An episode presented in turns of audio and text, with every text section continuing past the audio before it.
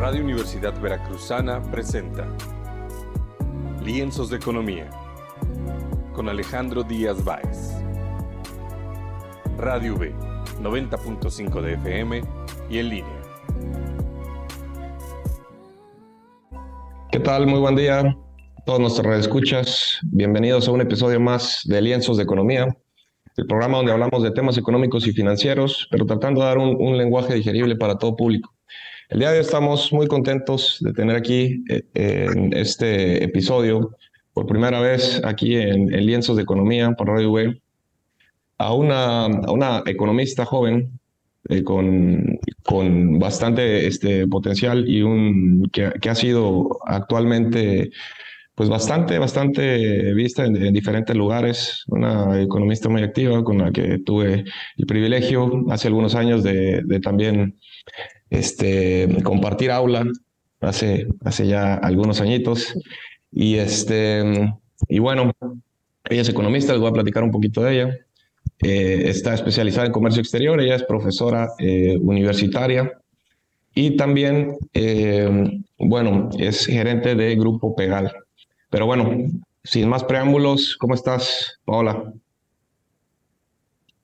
Hola Alejandro, muy buenas tardes. Saludos hasta Argentina. Pues muchísimas gracias por esta invitación eh, y súper contenta, ¿no? Con el gusto de poder estar, estar aquí también, este, pues con un ex compañero de aula de la universidad.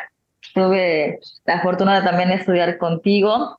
Vaya a ser compañeros, preguntarles a lo que son los profesores, luego estar en temas de debate. Y bueno, el día de hoy, pues, qué mejor con este tipo de temas, eh, hablando acerca de economía, economía internacional, y sobre todo de cómo estamos actualmente. Listo. Claro que sí, sí, un gusto. Pues mira, fíjate que el, el tema que vamos a hablar el día de hoy, que nos, nos vas a poder eh, dilucidar gran parte de, de, estos temas y algo que está sonando últimamente, este, que es el, el nearshoring. Pero bueno, para empezar, no, no, sé si nos pudieras platicar más o menos de qué se trata esto o qué es, porque ha sonado bastante en los últimos, los últimos meses. Ok, Ale. Pues mira, este, desde mi concepto como, como economista es otro nombre que se le está dando, porque nosotros sabemos que esta del nearshoring realmente lo conocemos como economías de escala, que es cuando unas empresas se, se instalan en cierta, ciertos países, ciertas posiciones geográficas para pues, poder producir mucho más eh, masa, como que dice, en gran volumen y sobre todo que los costos sean cada vez mínimos, los llamados costos marginales que lleguen a lo que es ser cero. O sea, que producir una unidad más ya no te cuesta absolutamente nada. Eso ya serán temas pues microeconómicos y esa es la intención o la meta que siempre tienen pues todas las empresas, sobre todo las empresas transnacionales. Economías de escala es fundamental. Que ahorita, bueno, cambiamos este, tal vez eh, la década, cambiamos algunos este, grandes economistas y se les va cambiando lo que es el nombre, ok, va, pero esto ya es bastante complejo, incluso desde que se firmaron lo que son los tratados de libre comercio, tenemos casi lo que son 30 años con lo que es el Telecantemec. Y bueno, ahorita ya todo el mundo lo, lo conoce como nearshoring y de hecho, pues considero que es hasta mucho mejor, ¿no? Porque si ya todo el mundo habla mucho más, ya no es exclusivamente un concepto de economía, sino que ya lo pueden hablar mucho más contadores, los de política, eh, estudiantes no, no forzosamente de economía. Entonces, todos interesan mucho más en el tema. Hombre, sí, la verdad es que sí, se, ha estado habla, hablando bastante y, más, más que nada porque por, se habla mucho de los beneficios que puede tener eh, para nuestro país, este, México, una economía eh, bastante abierta con, con una cantidad de, de, de acuerdos este, comerciales interesantes. Y por ejemplo, ahí, ahí te preguntaría un poco de, bueno, ¿qué beneficios tenemos nosotros como país, por ejemplo, de tener este acuerdos, eh, un, un, acuerdo eh, comercial bastante importante como es el, el TEMEC, eh, que es con el, la principal potencia eh, mundial que es, que es Estados Unidos? Pues bueno, México tiene muchísimos beneficios. De hecho, este, no solamente con Estados Unidos, pues, bueno, con Estados Unidos somos el país que más tiene tratados eh, tratados de libre comercio, acuerdos y APRIS. Tenemos 13 tratados de libre comercio, más de 50 APRIS y acuerdos, en los cuales, pues bueno, la finalidad es que lleguemos a tasa cero en lo que es el cobro arancelario. Y exclusivamente con ese tratado que comentas de Estados Unidos, pues bueno, tenemos prácticamente de vecino a una de las principales potencias, país muy consumidor. Entonces, la política eh, también eh, ha sido mucho más flexible e incluso en cuestiones de Internet, una, un tipo de comercio ya que sea exclusivamente en plataformas, no tiene que ser o de que se vean las personas, vaya, compro por plataforma y en menos de una semana me pueda llegar lo que es el producto, es lo que refuerza mucho más ese tratado de libre comercio y sobre todo que ya estamos llegando a lo que son las, digamos que los objetivos que tiene este tratado de libre comercio. Nosotros analizamos este TEMEC, eh, en algunos productos sí dio el cambio radical ya no cobrarse el arancel, pero había otros en los que, ok, ¿sabes qué? Es muy pronto, mejor año con año, cada dos años, va a ir descendiendo lo que es la, la tarifa de arancel, hasta que tal vez lleguemos 2015, 2020, 2023 a hacer una tasa cero, para que así, pues bueno, nuestros productores de los tres países que firmaron este tratado, pues pudieran prepararse, ¿no? Porque es un, eh, un, un, cambio tan radical que como productor, como empresario e incluso también como consumidores, bueno, mejor para ellos porque no van a pagar más impuestos, ¿no? Pero principalmente para los dos que mencioné, eh, es, es fundamental prepararse y bueno, no lo puedes hacer de manera, de manera tan pronta, en un año que se firme, a pesar de que fueron dos que estuvimos en acuerdos, pláticas, sesiones, se firmó, bueno, entró en vigor ya a partir de lo que es del 94, pero desde el 1992 estuvo platicando, o sea, dos años estuvimos en una estrella floja con ese tratado. Ahora, eh, hablando de tratados con China, una otra gran potencia, no tenemos ningún acuerdo firmado, nada. Ellos nos pagan aranceles, como quien dice, muchísimos. Es, es, una, es un gran ingreso fiscalmente hablando. Sí, no, hombre, la verdad es que este que sí es, es, es bastante interesante todo esto y, los beneficios que se puede tener en el, en el comercio internacional.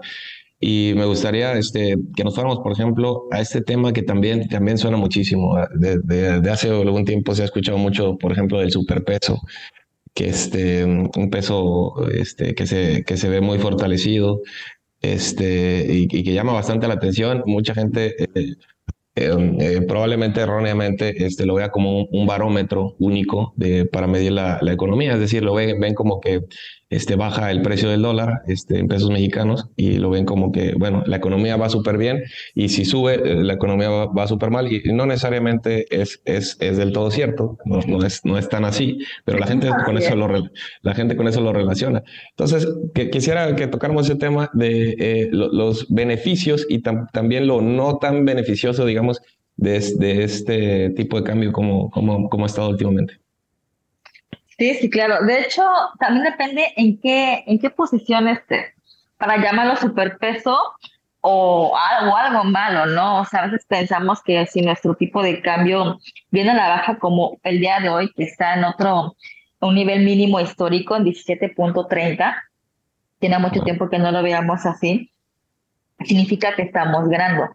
Pero eh, ganamos en que casi la mayor parte de las transacciones internacionales eh, se firman y se pagan lo que es en dólares, de acuerdo como es el tipo de cambio. Si tú vas a realizar importaciones, eh, eres un empresario bueno, que trae productos del extranjero o algún servicio que lo vayas a pagar en dólares, vaya, para ti esto es muy beneficioso.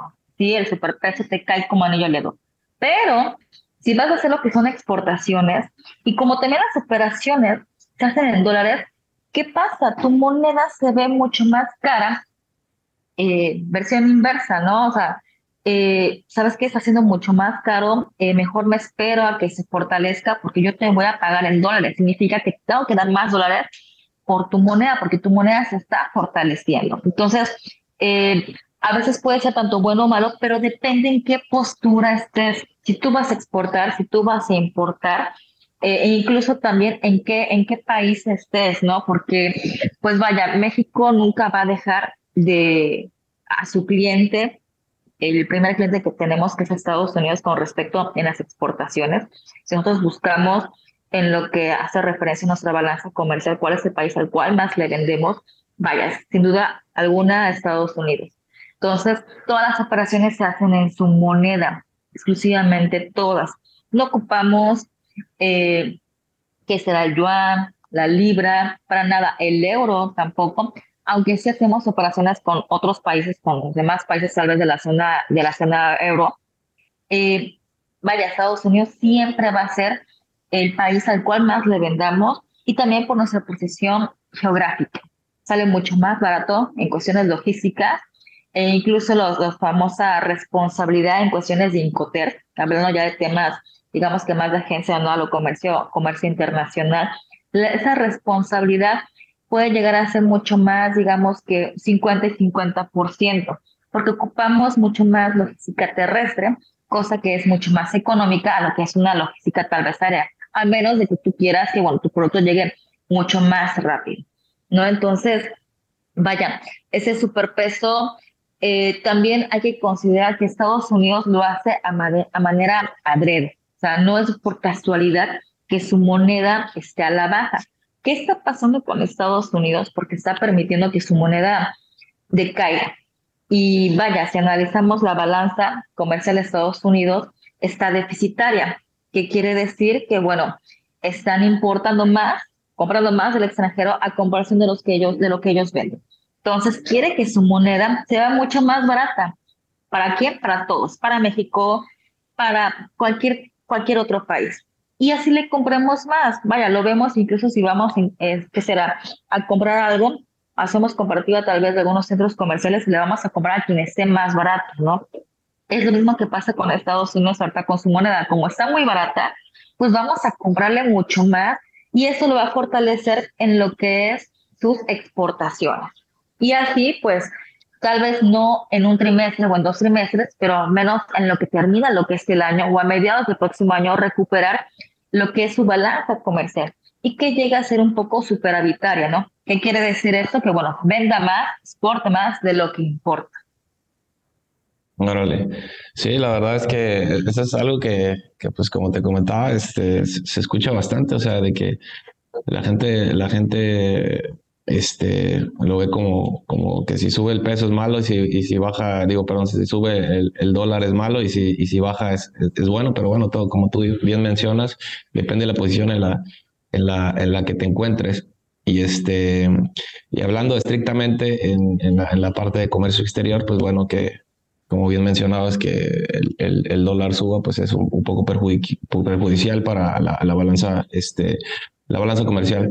Y este, otra cosa que quisiera este, que, tocáramos un poquito el tema, este, regresando un poco a lo, de, lo, de, lo del nearshoring y, y, todo esto de, eh, del comercio internacional, eh, quisiera eh, más o menos que nos platicaras, por ejemplo, qué, qué, qué, se, qué se espera o qué viene para, para México en, los, en, lo que resta del año, en los siguientes años, en temas este, de comercio internacional. Pau ahorita lo que se espera para México y afortunadamente una de las empresas que más conocemos del sector automotriz que los cine eléctricos ya se instaló en Nuevo León y no solamente esa empresa eh, está por ahí rondando ya las estadísticas que más de 50 empresas se están saliendo o están próximas a retirarse de, de lo que es China.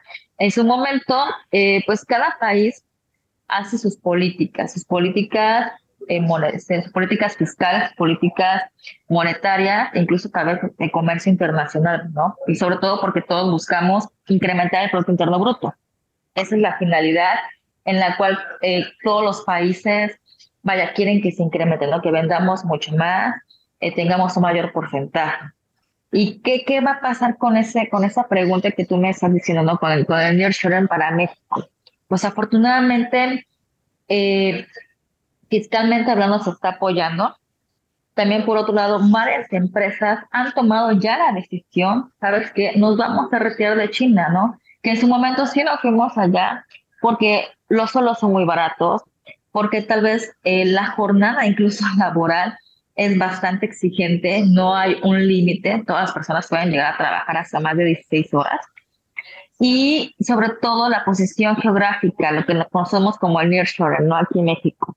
Entonces, ese tipo de, de, de conceptos, de, de, puntos específicos, ahorita esas empresas que eran mexicanas, incluso recalcando, y sobre todo de, ciertos sectores automotriz, el, el, sector también textil, se van a regresar a nuestro país a poner sus, eh, sus plantas productoras. ¿A qué estados aún no confirman? Pero sí ya dijeron, ¿sabes qué? China, nos vamos aquí, nos va a salir mucho más, pero todo regresarnos a, a México. Y bueno, eh, ¿qué puede pasar? Una, pues vamos a tener eh, una, menor tasa de desempleo, que bueno, esto el gobierno vaya, le va a caer muy bien, porque también es lo que busca mucho el gobierno, que su tasa de desempleo sea baja.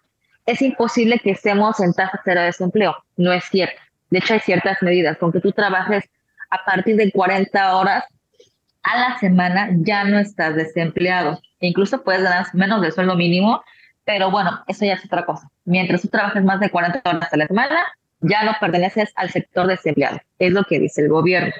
¿sí? Entonces, eh, también va a generar mucho más trabajo, mucho más y sobre todo trabajo bien remunerado, porque dentro de los conceptos o las políticas no va a ser exclusivamente el salario mínimo, se va a tener que pagar o equiparar aproximadamente, eh, se dice que a comparación de lo que es nuestro, nuestro vecino, ¿no? Lo que es Estados Unidos, incluso lo que es el pago por hora. Es así como, como se va a hacer la remuneración. Y sobre todo el famoso hecho en México, nuestro, los productos van a tener más la etiqueta de hecho en México y ya no todo hecho en China. Entonces, eso es marketing.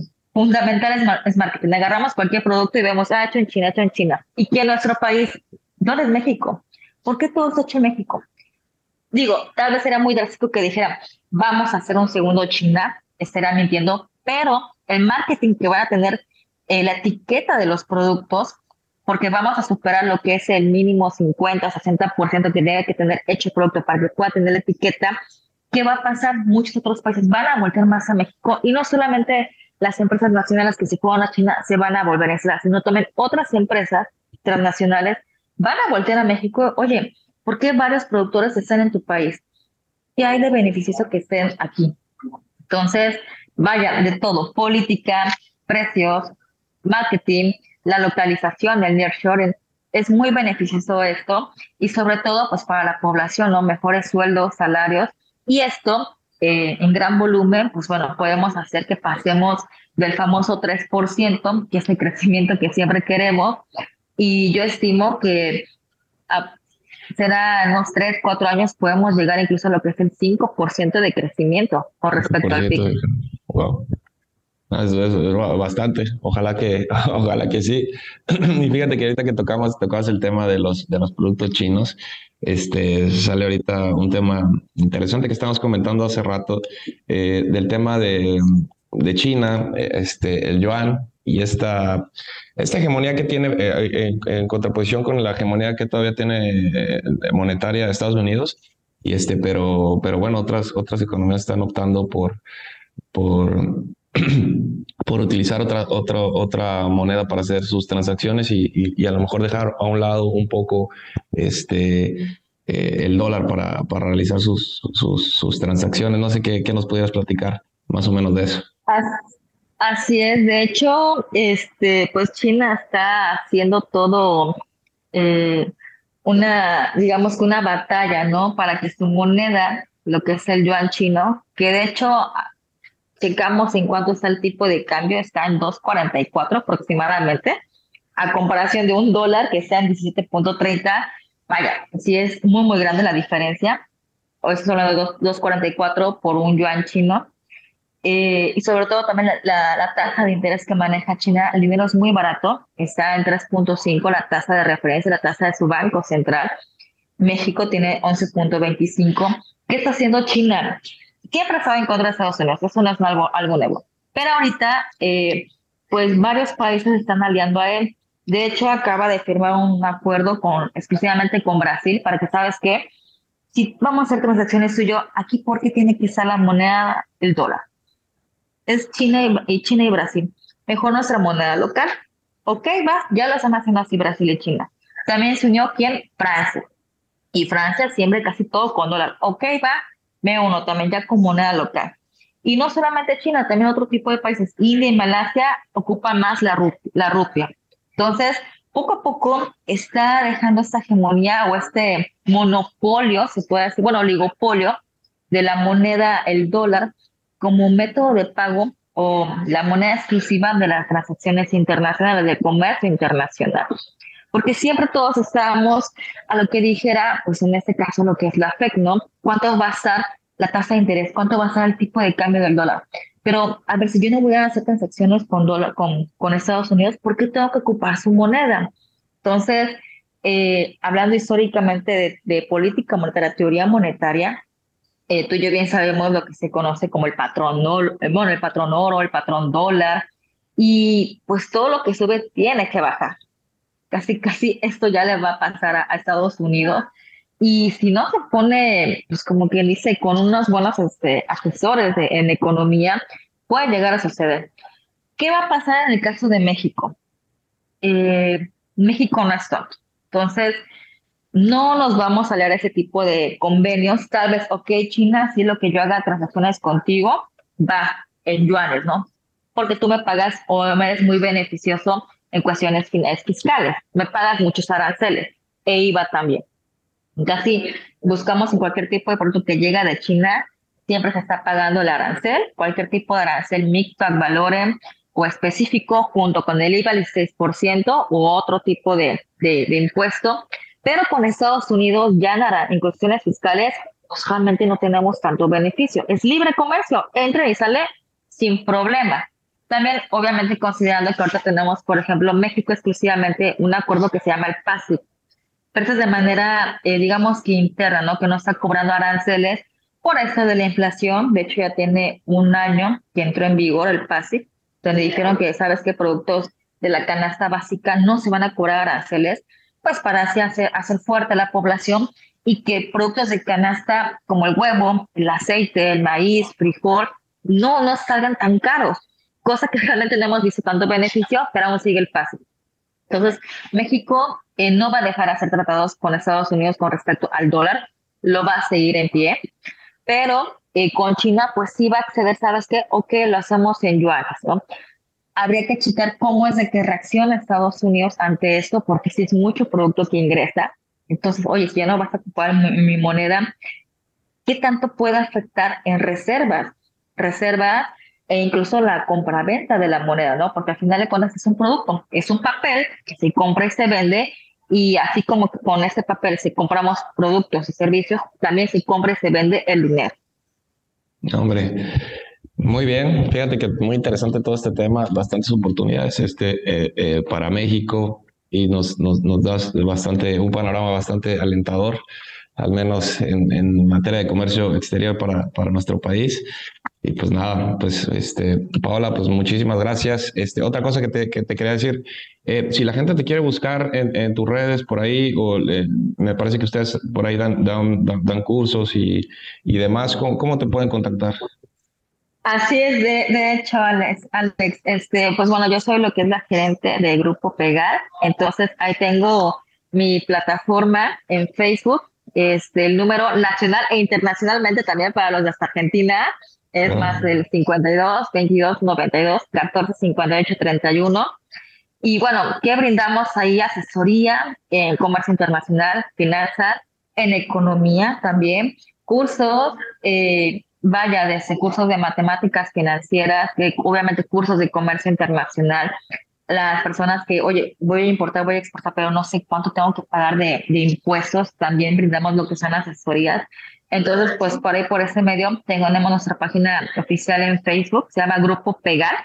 Grupo Pegar. Este, ahí, ahí, ahí, nos pueden buscar también por el número que, que acabo de nombrar y, bueno, adelante, ¿no? Estamos para servirles. No importa la hora si es México o Argentina o de cualquier otro país. No, hombre, no, hombre, pues eh, ya saben, ahí todos, este, para que vayan, vayan a seguirlo y este, ya saben cómo, cómo contactarte. Pues, pues bueno, muchísimas gracias Paula y muchísimas gracias a todo nuestro, nuestro auditorio por un episodio más de Lienzos de Economía. Hasta pronto.